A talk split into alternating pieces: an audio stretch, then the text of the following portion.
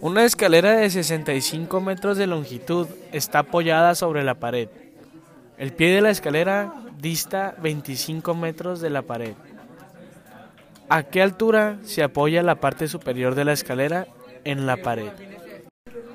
Para encontrar la altura, tenemos los datos que la hipotenusa del triángulo son 65 metros y uno de los catetos son 25 metros.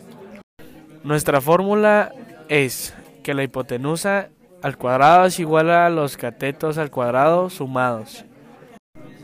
Despejamos la fórmula y nos queda que la altura al cuadrado es igual a 65 al cuadrado menos 25 al cuadrado.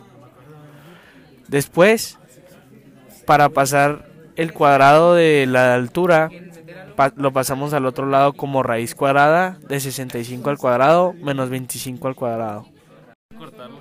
Que nos queda que la altura es igual a la raíz cuadrada de 3600 y al final nos quedan 60 metros de altura.